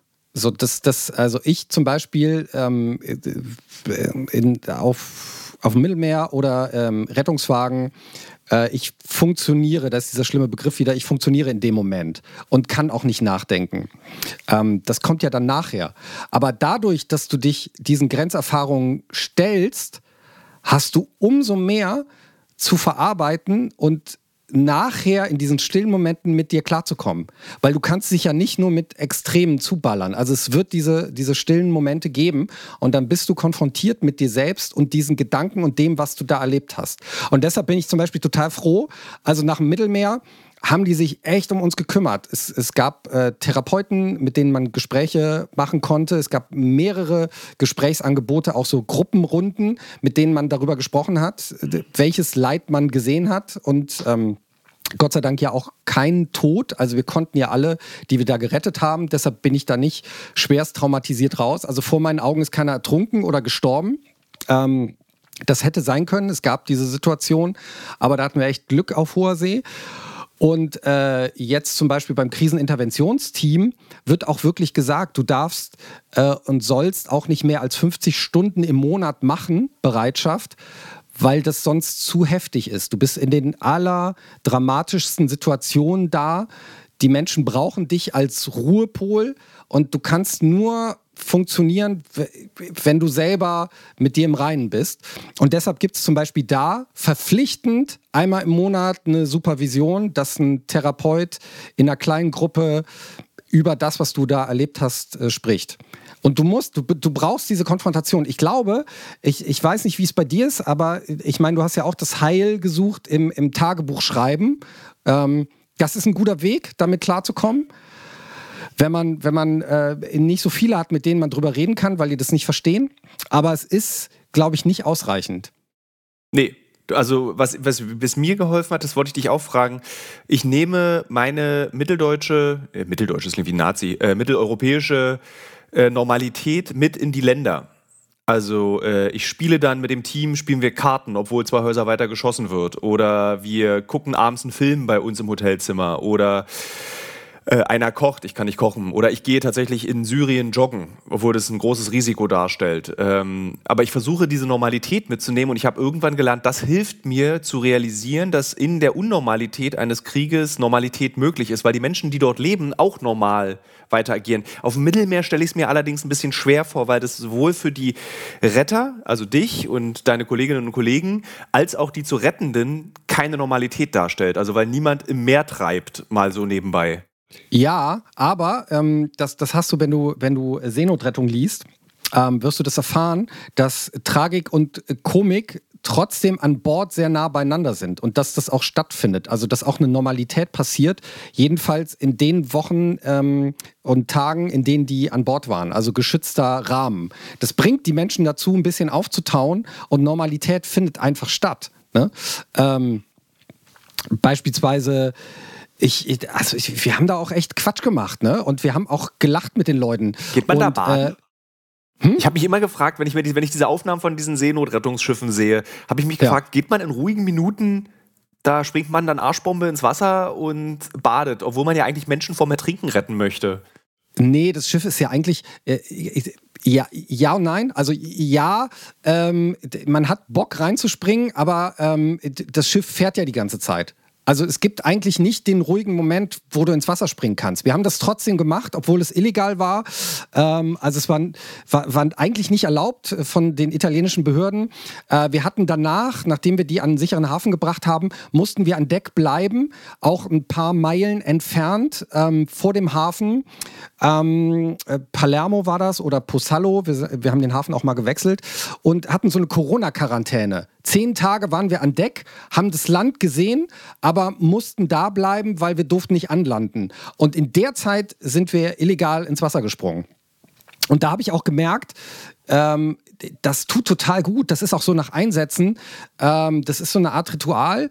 Bei mir, äh, Duschen tut gut. Weißt du, so wie man, man wäscht irgendwie den ganzen Schmutz oder die, die Erlebnisse ab. Und das war genau so, dieser ganze Trip hat plötzlich Sinn gemacht und wurde so ein bisschen abgewaschen, als ich die Arschbombe ins Mittelmeer gemacht habe. Und da habe ich auch zum ersten Mal gemerkt, dass das Meer ist nicht nur der Feind, sondern das Meer kann auch ganz gut tun. So, ich mache jetzt trotzdem keinen Urlaub am Mittelmeer erstmal wieder, aber ähm, ich, ich habe es nicht ganz so verteufelt. Ja. Aber, aber diese, diese Situation, dass man an Deck ähm, auch Freude empfinden kann, ähm, die haben da zum Beispiel meine Gitarre sich geschnappt und äh, irgendwelche Lieder gespielt. Wir haben auch getanzt, als wir einen sicheren Hafen ähm, in Aussicht gestellt bekommen haben. Also ich habe mich da wiedergefunden auf den Schultern eines Syrers. Äh, arabische Beats, die Boombox wurde übernommen und äh, das, war, das war mit die heftigste Party meines Lebens an Bord dieses Schiffes und das war ein großes Glück. Oder ich habe, ähm, wir, wir haben, äh, ich habe so einen Ägypter gehabt, der war 15 äh, Jahre alt äh, ist abgehauen, ohne dass die Eltern das wollten und ähm, wollte aber Deutsch lernen. Und dem habe ich jeden Tag ein deutsches Wort beigebracht. So, das war für mich dann auch so ein Stück Normalität. Und ich habe mir dann Spaß draus gemacht, dem besonders schwierige Worte beizubringen, so wie Eichhörnchen oder so. Weißt du? Äh, Eichhörnchen zum Beispiel. Ja, okay, ja. und fand es sehr lustig, wie er das ausgesprochen hat. Also das ging trotzdem. Trotz, ähm, äh, trotzdem hast du natürlich viele gehabt, die, die traumatisiert waren und die das nicht mitgemacht haben. Aber ähm, es gab da gute, beglückende Momente an Bord. So. Ähm, das, das ist trotzdem möglich. So, weil es muss möglich sein. Es ist nicht, was, es ist nicht nur schlecht die ganze Zeit. Oder ein Running Gag. Ich hatte immer einen, der hat sich halt bei der Essensausgabe, äh, hat er sich halt drei, viermal angestellt, ne? Obwohl wir so Armbänder hatten mit Nummern, wir haben das so abgehakt, aber der hat es immer wieder probiert, immer wieder. Und ähm, immer wenn ich da stand, wusste ich sofort, okay, wir sehen uns gleich nochmal, aber er hat sich nochmal angestellt. Und wir haben dann beide drüber gelacht und irgendwann habe ich ihn auch mal durchgewunken. Das war dann auch egal. Ähm, er hat dann aber nachher sich überlegt, er macht was anderes. Er ist dann zum Spülen übergegangen und hat dann, ähm, das ist natürlich tragikomisch. Er hat die Reste alle zusammengekratzt und hat sich daraus wieder eine Mahlzeit gemacht. So, ja. Ähm, also es, es, ist beides möglich. Es muss auch Normalität im Wahnsinn möglich sein, weil sonst gehen die Leute halt völlig kaputt. So, Hast wir auch als Crew. Hast du auf dem Schiff auch, äh, ich habe etwas erlebt, was mich tatsächlich sehr erschrocken hat, ähm, im Darien Gap auf dieser Flüchtlingsroute. Dort gab es Rassismus unter Flüchtlingen. Also ich bin mit Bangladeschis zwei Ghanesen und einer Person aus Mali geflohen. Und dann hab ich, haben wir abends unser Essen geteilt, äh, haben dann unser Proviant, weil es gab einfach, wir hatten Proviant, die äh, Flüchtenden hatten keinen Proviant. Und dann haben, haben wir so einen großen Topf Reis gekocht und Kochbananen aus dem Urwald geholt und dann auch irgendwie Reis und Kochbananen war das Gericht. Ich glaube, ich hatte noch ein bisschen Maggi-Würze dabei. Und dann haben wir das Essen rübergebracht und dann haben die Bangladesch, habe ich einen, äh, einen Ghanesen gefragt, kannst du das den Bangladeschis geben? Und die Bangladesch, und er hat gesagt, die reden nicht mit mir, weil ich bin ein Schwarzer und die nehmen auch nicht mein Essen an, weil sie denken, ich würde sie vergiften. Mhm. Und dann habe ich mit den Bangladeschis darüber gesprochen und sie haben tatsächlich dann auch abschätzig über Afrikaner, einfach mal, also Bewohner dieses Kontinents gesprochen und hatten diesen Rassismus, den es überall auf der Welt gegenüber äh, People of Color gibt, reproduziert im extremsten eigentlich immer noch. Also sie waren wirklich so sehr vom Tod bedroht in diesem Wald, aber trotzdem hatten sie noch Raum für Rassismus. Hast du, weil du meintest gerade, da ist ein Syrer gewesen, ein Ägypter, es wird sicherlich Leute eben auch aus afrikanischen Ländern an, also aus westafrikanischen Ländern Bangladesch gegeben. war auch an Bord. Bangla Ach, interessant. Also wir hatten äh, 17 Nationen da an Bord und ähm, das, das hat mich auch so ein bisschen äh, enttäuscht, dass halt 17 Nationen an Bord sind und natürlich gibt es Übergriffe und natürlich wird sich geprügelt. Das findet statt. So, und als ich das das erste Mal gesehen habe, habe ich gedacht, das kann ja wohl nicht sein. Leute, wir sind hier alle ein Team und, und arbeiten irgendwie zusammen und äh, ihr, ihr seid jetzt irgendwie mit uns an Bord, wir müssen irgendwie funktionieren und äh, miteinander klarkommen. Ähm, dann hat mich aber äh, ein Crewmitglied aufgeklärt, dass das natürlich ganz normal ist. Also die Leute sind völlig fertig. Äh, die haben vielleicht so eine Art versteckten Rassismus auch in sich ähm, oder, oder jedenfalls ein Beäugen der anderen Nation, ein kritisches Beäugen. Und natürlich haben die alle erstmal Hunger, weil ich habe ja eben erzählt von dem Typen, der sich mehrmals angestellt hat. Wir haben natürlich keine Riesenportionen da ausgegeben. Was ähm, gibt's da eigentlich? Sondern nur sehr viel Couscous und Reis, ne? Ja. Reis mit Banane bei uns. aber das haben wir auch gegessen. So, also alle haben das gegessen und äh, wir mussten miteinander klarkommen, aber es wurde sich natürlich trotzdem geprügelt. Wir mussten dazwischen gehen. Ähm, äh, und immer wieder schreien, no fighting. So, es hielt sich aber ähm, eigentlich in Grenzen. Also das klingt jetzt dramatischer, als es ist, aber natürlich gibt es das. Aber ich habe ja eben von dieser Feier erzählt.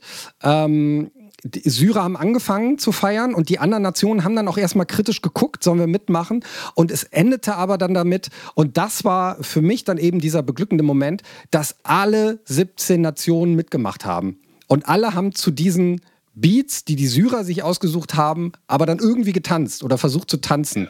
Und das war krass. Also das hat auch dann eben alles überlagert, was es auch natürlich eben an, an Spannungen gibt, weil wir sind da auf engstem Raum. Das war total krass. Also das Schiff ist natürlich, äh, das war die Jungfernfahrt und uns war überhaupt nicht klar, wie viele Leute passen auf dieses Schiff. Es waren ja danach über 400 und das war wie beim Festival. Ne? Ich konnte mich da nicht frei bewegen. Also man musste aufpassen, wenn man halt rausgegangen ist, äh, ob man nicht auf, auf Arme, Füße oder Köpfe tritt, weil irgendeiner liegt da immer. Die haben ja auch an Bord gepennt äh, auf Deck.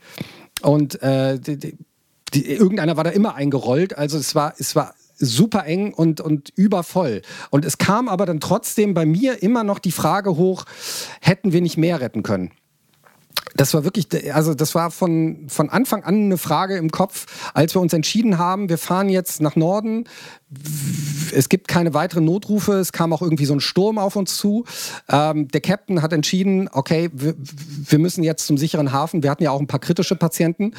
Äh, deshalb bin ich da voll mitgegangen, aber gleichzeitig hätten wir natürlich noch eher zusammenrücken können. Und es gab Monate später jetzt auch eine Mission von der CI, die dann 800 Leute eingesammelt hat. Das war natürlich dann absoluter Ausnahmezustand, aber du denkst dir dann schon, reicht es aus? Habe ich genug getan?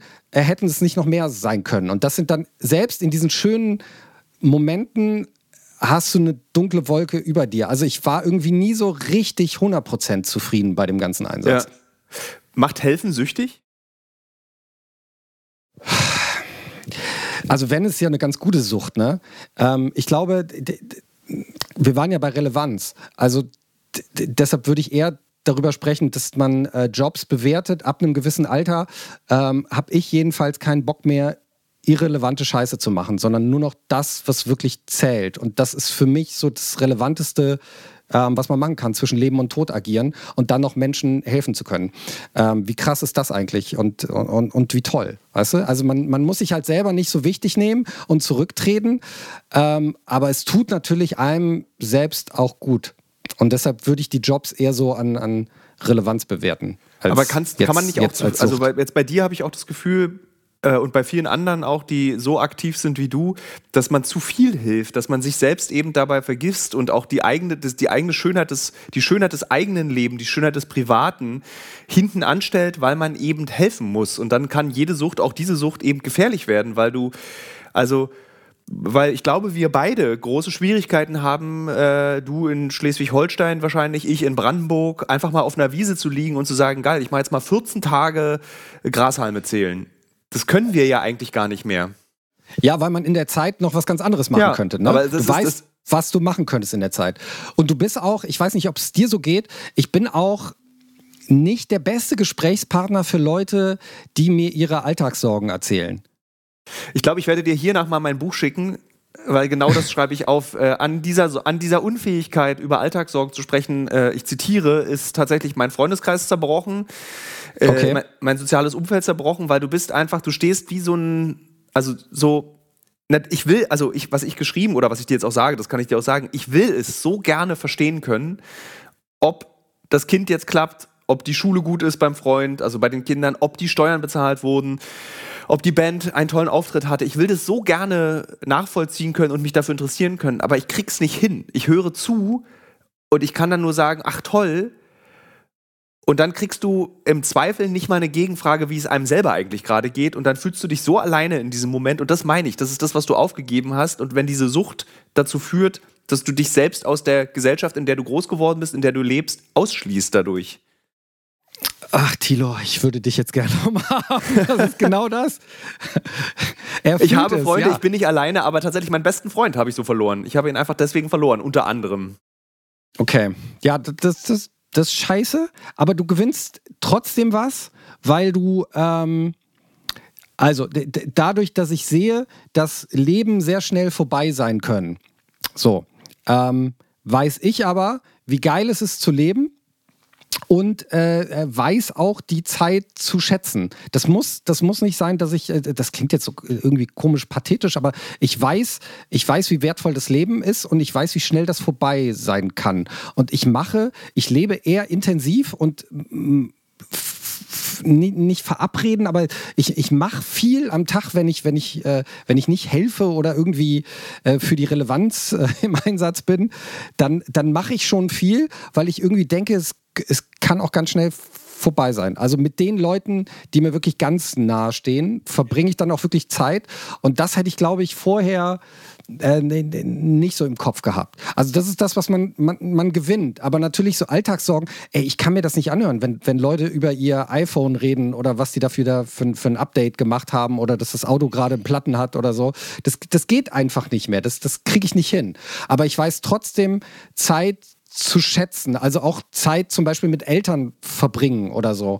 Ähm, weil, weil ich mir halt in meinen kranken Träumen dann vorstelle, dass, dass, dass, die, äh, dass die morgen einen Schlaganfall haben. Ähm, das heißt, ich fahre dann doch nochmal, obwohl ich eigentlich eher Ruhe brauche, fahre ich dann abends nochmal zu denen hin. Also das, das hat sich verändert.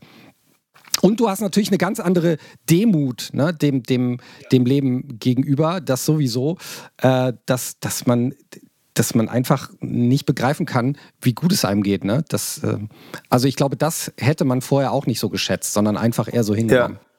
Ich bin wirklich äh, massiv überrascht davon, wie ähnlich unsere beiden Leben sind. Ich bin also wirklich auch, was die Videos verarbeitest, was du erlebst. Jetzt äh, der, der Amazon-Algorithmus hat auf jeden Fall das schon besser erkannt als wir, denn unsere beiden Bücher werden gerne oft zusammengekauft, äh, ja. neuerdings auch mit Kurt Krömer zusammen. Ähm, und das ist irgendwie krass, wenn ich, also du bist der erste Mensch, den ich, mit dem ich mich unterhalte, der im, im Prinzip sich wirklich überdeckende Erfahrungen hat und auch mit dem, wie er damit umgeht und auch mit, ich meine, du hast ja, und das ist immer das Schwierigste, was man zugeben kann, im Retten empfindest du Freude und ich im Zeigen der Wirklichkeit im Rest der Welt empfinde ich genauso eine Freude. Also ich bin ein, ich bin kein trauriger Mensch durch meine Arbeit geworden, sondern ich bin, wie du gesagt hast, gerade ein demütiger Mensch geworden und ich habe ungebrochen eine große Freude bei dem, was ich tue und halte das auch, so wie du, für eine wichtige Arbeit. Deine Arbeit ist halt hands-on. Sozusagen, du rettest aktiv Menschenleben und äh, ich freue mich über, als wir unseren großen Rechtsextremismus-Film gemacht haben, habe ich mich über jede Nachricht gefreut. Und es waren nicht wenige, die geschrieben haben, ich wollte die AfD wählen, ich glaube, ich will lieber die SPD oder die mhm. CDU. Und es war für mich sowas wie geil wir haben was gemacht. Und das ist natürlich als Journalist nicht meine Aufgabe, Leute davon zu überzeugen, dass die AfD ein Drecksverein ist. Aber als Mensch kann ich sagen, AfD ist ein Drecksverein. Ja, wir trauen uns halt so ein bisschen aus der Komfortzone raus. Ne? Ja. Das, das machen halt leider die wenigsten. Und äh, wenn es mehr machen würden, könnten wir echt eine Gruppe ähm, haben. Das ist ja das Prinzip von allen, von allen Selbsthilfegruppen, ist ja, dass man merkt, also gerade bei so, so Trauer oder Verlust, man ist nicht alleine, ne? Es gibt noch andere, die, die genau diese Erfahrung gemacht haben. Und das, das allein tut ja dann schon gut und hilft. Dieser, ist es so, äh, man jetzt, um ab, langsam zum Ende zu kommen, denn wir haben tatsächlich schon lange geredet. Ähm Aber du hast mir noch, halt, du hast mir noch ja? nicht verraten, bevor wir das äh, hinten drüber fallen lassen. Ähm, also ich habe ja mittlerweile Leute, die mit mir reden. Ähm, also Supervision ist mir ja halt verordnet. Das ist ja eben ja. dieses drüber reden. Experten geben dir eine Chance über, über das, was du erlebt hast, über Leid, über Tod zu reden, damit man selber klarkommt. Ne? Ähm, was war das jetzt bei dir? Also wie, wie, gehst du, wenn wir so ähnlich sind, aber wie gehst du dann mit dem Leid um und hilft dir einer extern? Äh, ich habe eine Person, die ich, wenn ich merke, dass der Leidensdruck so groß wird, dass ich mich sofort melden kann. Ich hatte das letztes Jahr zum allerersten Mal, dass ich das gespürt habe, okay, jetzt wird es zu viel, was ich alles mitbekomme. Und habe das genutzt, habe aber auch ein äh, soziales Umfeld mittlerweile, was weiß, was die richtigen Fragen sind. So, mhm. und deswegen, ich kann sehr gut und wir merken das gerade beide aneinander, wir können beide sehr gut und sehr offen darüber sprechen. Es gibt auch Kollegen und Kolleginnen, die sehr verschlossen sind, was sie erlebt haben. Aber ich kriege das ganz gut raus, wenn mich etwas beschäftigt. Und tatsächlich, was ich nicht gedacht hätte, ist dann das richtige aktive Aufschreiben. Und jetzt kommt das Besondere mit dem Wissen, es gibt Rezipienten. Also es gibt Menschen, die das lesen werden, was ich schreibe. Ähm, ich schreibe ja relativ viele Artikel auch noch. Ähm, das hilft irgendwie immer, dieses einmal auskotzen mit Buchstaben. Und mhm. mir geht es dann auch während des Schreibens sehr schlecht, aber danach geht es mir gut. Ich weiß, wie ging es dir beim Schreiben des Buchs? Mir ging es danach, also währenddessen, sehr, sehr schlecht. Und mit Abgabe des Manuskripts ging es mir schlagartig gut. Naja, Schreiben ist ja immer ein schmerzvoller Prozess, aber natürlich erlebt man das genau eins zu eins wieder und dann geht es ja. dir erstmal nicht gut.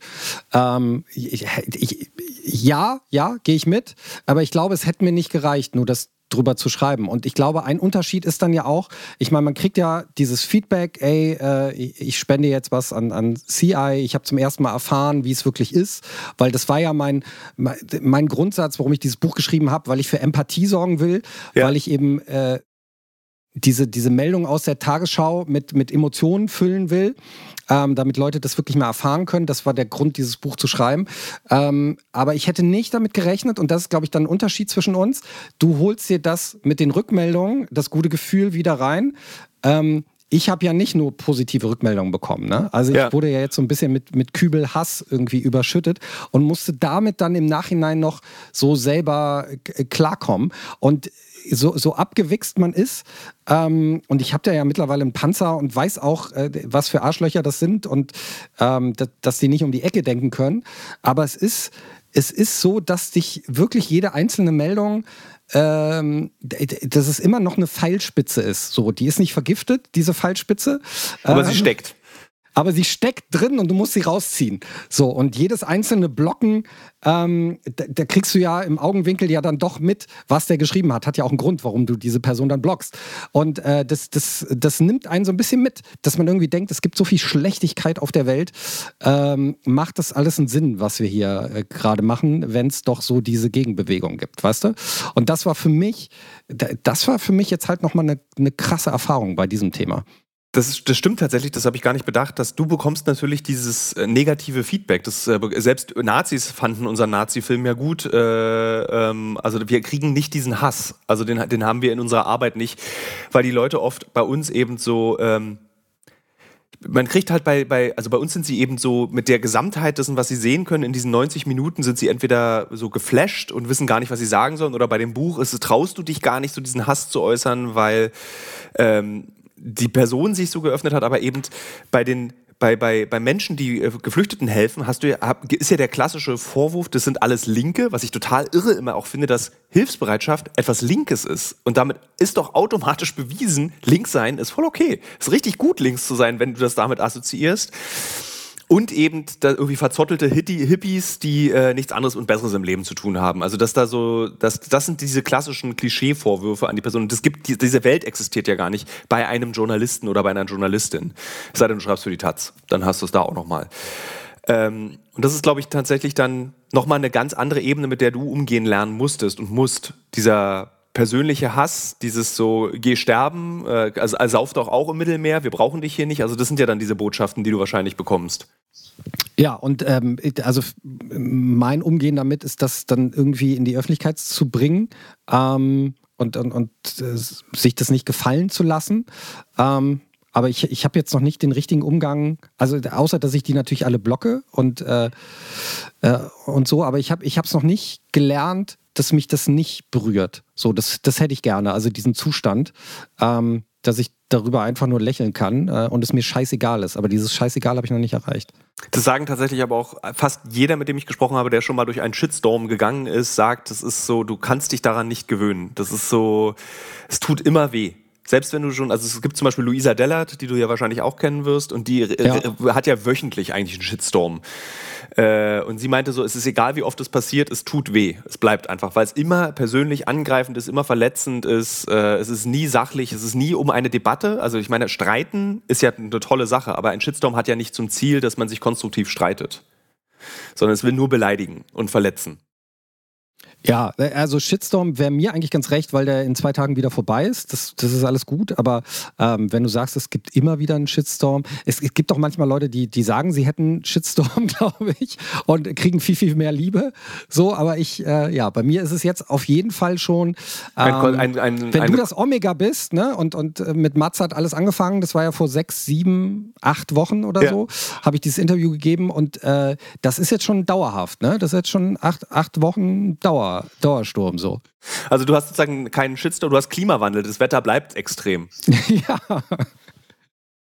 Tobi, vielen Dank für dieses äh, sehr schöne Gespräch. Ich bedauere auch hier, weil wir wollten uns eigentlich ja in echt treffen, aber ich habe kratzigen Hals und will niemand anstecken wir müssen alle arbeiten und wir dürfen nicht krank werden. Ähm, ich bedauere sehr, dass ich dieses Gespräch nicht in echt führen konnte, weil es immer noch mal eine andere Ebene ist, wenn man sich gegenüber sitzt. Es hat mir aber sehr viel Spaß gemacht und hat sich in eine Richtung entwickelt, mit der ich nicht gerechnet hätte, nämlich so, dass wir das einen Abgleich unserer Erfahrungen machen. Du hast dich sozusagen mit dir selbst unterhalten. Ich habe mich, wir, wir sind Spiegel. Ich finde, also diese FaceTime-Verbindung, ich gucke, ist ja, ein bisschen Mützchen hier. äh, das nicht, aber vielen Dank, dass du deine Erfahrung geteilt hast und äh, ich glaube, wir reden nochmal. Da bin ich mir ziemlich sicher. Da, darauf kann man aufbauen, auf jeden Fall. Ja. Äh, du machst ein, abschließend jetzt nochmal, du machst jetzt aber Interviewpause, weil du keinen Bock mehr hast, weil du nicht mehr kannst oder weil du wieder richtig arbeiten möchtest? Boah, alles zusammen, ne? Ich habe ich hab, äh, am liebsten, wenn, wenn irgendwas ähm, in die Welt geschmissen wird, hätte ich ja am liebsten nur ein Interview gegeben und das war es eigentlich. Aber so, so funktioniert das ja leider nicht.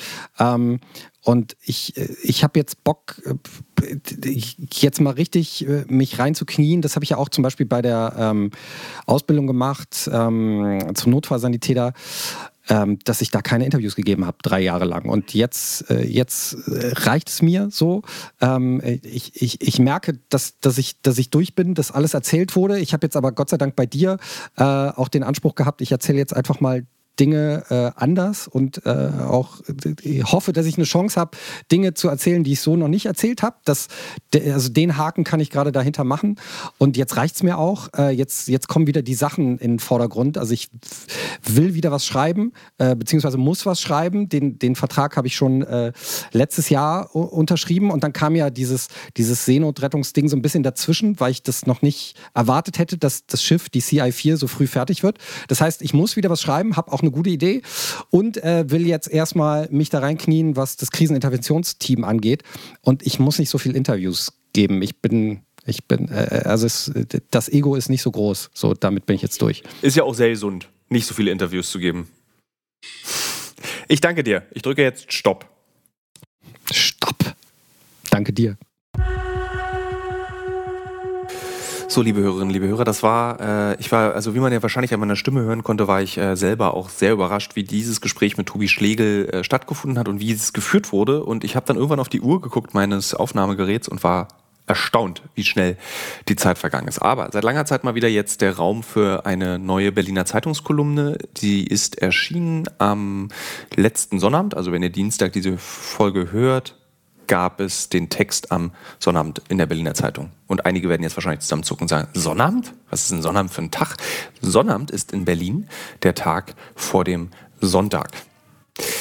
Ich bin wirklich kein guter Kneipengänger.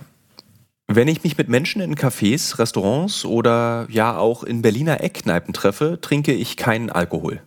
Nicht, weil ich Alkohol verachte oder ihn nicht kontrollieren kann, sondern weil er mir einfach nicht schmeckt.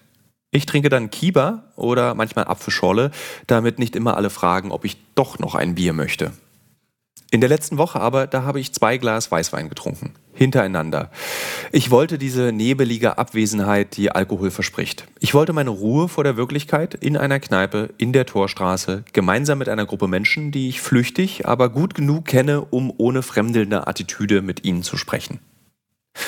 Als ich die Tür aufstoße, sehe ich junge Gäste an Tischen, denen ich die größte aller Lügen der Jugend ansehen kann. Der unzerstörbare Glaube daran, dass alles immer so bleiben wird, wie es gerade ist. Sie trinken und lachen, sie rauchen unvernünftig, bis die Zähne stumpf sind. Zigaretten werden ausgedrückt und neue werden sich augenblicklich angesteckt. Ich atme tief ein, weil der Geruch als ehemaliger Raucher mir fehlt. Ich atme schwer aus, schiebe die Füße unter den Tisch und beobachte die Gruppe Menschen, mit der ich hier bin. Sie diskutieren aufgeregt an den Strohhalmen ihrer Gin Tonics vorbei. Ich bin zu Hause, denke ich. Ich bin in Sicherheit. 24 Stunden zuvor war ich noch in El Salvador, ein entrücktes Land in Mittelamerika. 24 Stunden vorher hat noch ein Mann mit mir gesprochen, der um sein Leben fürchtet, weil auf seiner Brust ein Gang-Tattoo ist. Der Präsident des Landes hatte erst kürzlich das Gesetz geändert. Menschen, die solche Tätowierungen tragen, würden ohne Verurteilung einfach ins Gefängnis gesteckt werden. Menschen wie er würden einfach von der Straße gesammelt werden, von der Polizei, die in El Salvador an eine Armee erinnert. Sie werden gesammelt, wie Kartoffelkäfer im Frühjahr von grünen Nutzpflanzen gepflückt werden. Sag mal, wie kannst du das hier eigentlich aushalten? fragt mich eine Frau. Sie wusste, was ich erlebe und erlebt habe. Es ist eine schöne Frage, die eine einfache Antwort kennt. Meine Stadt Berlin kann das. Es ist meine Heimat, in der ich niemals vergessen kann, was außerhalb passiert, aber in der es keine Rolle spielt, was passiert. Wir sprechen an diesem Abend über Butcher, wir sprechen über El Salvador, das entfernte und nahe Grauen. Die Menschen und auch ich werden dabei betrunkener. Wir fühlen Betroffenheit, aber das Geschehen trifft uns nicht. Selbst mich als Beobachter vor Ort in den unruhigen Gebieten der Welt trifft es nicht.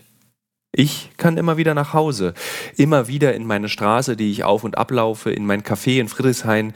Ich kann immer an den Frühstückstisch meiner Eltern und Stullen essen, so tun, als würde mir der Kamillentee meiner Mutter schmecken. Die Strukturen meiner Umgebung scheinen unzerstörbar. In der letzten Woche kam eine Frau aus der Ukraine in meinem Büro an. Eine Bekannte. In ihrem Gepäck sieben Katzen und zwei Hunde. Die Katzen haben miauend und pieselnd in unserem Büro einen Raum der Ruhe gefunden. Wir vermittelten sie nach Brandenburg, wo Platz für sie und ihre Tiere ist. Ihre Eltern haben sie über Nacht aus Kiew nach Berlin gefahren, haben ihre Tochter in Sicherheit gebracht. Ohne Heimat, ihre Wohnung, ohne Heimat, ihre Wohnung zerstört, ihr Freund im Krieg, die Eltern in einem anderen Land, ihre Straße gerußt, ihr Café ist geschlossen. Ich sitze in dieser Kneipe in der Torstraße und muss an die sieben Katzen, die zwei Hunde und die Frau denken und frage mich, was ihre felsenfesten Strukturen jetzt wohl sein werden. Was, wenn das Grauen dich trifft und betrifft? Was, wenn diese Menschen nahe sind? Was macht das mit uns, mit mir? Es verändert uns, aber es ändert nichts. Ich ziehe an meiner E-Zigarette, kann ganz auf das Rauchen, kann ganz, kann, ganz kann ich das Rauchen nicht lassen. Ich nippe am Wein und stelle wieder fest, Alkohol ist nichts für mich und die neblige Wirklichkeit durchschaue ich, egal wie betrunken ich bin. Am nächsten Tag kommt die Frau mit den Katzen ins Büro, will Danke sagen. Kommst du eigentlich aus Kiew? Will ich wissen? Nein, aus Butcher, sagt sie. Dann ist es kurz still und in meinem Kopf die Fotografien aus dieser Stadt. Mein Freund geht heute hin, er will wissen, ob es den anderen Katzen gut geht, sagt sie. Ja, jetzt könnte man natürlich wieder, liebe Hörerinnen und Hörer, diesen Witz am Ende dieser Folge machen, indem ich so tue, als würde ich auflegen und dann geht es doch noch weiter. Aber irgendwie habe ich das Gefühl, das ist noch nicht richtig angebracht. Wir warten noch ein bisschen bis wir uns, und das klingt zynisch, und vielleicht ist es auch so gemeint, an diesen Krieg gewöhnt haben, um diese Späße wieder zu machen. Wir hören uns nächste Woche. Es war schön, dass ihr wieder zugehört habt und ähm, ich freue mich, euch als Hörerinnen und Hörer dieses Podcasts zu haben. Tschüss.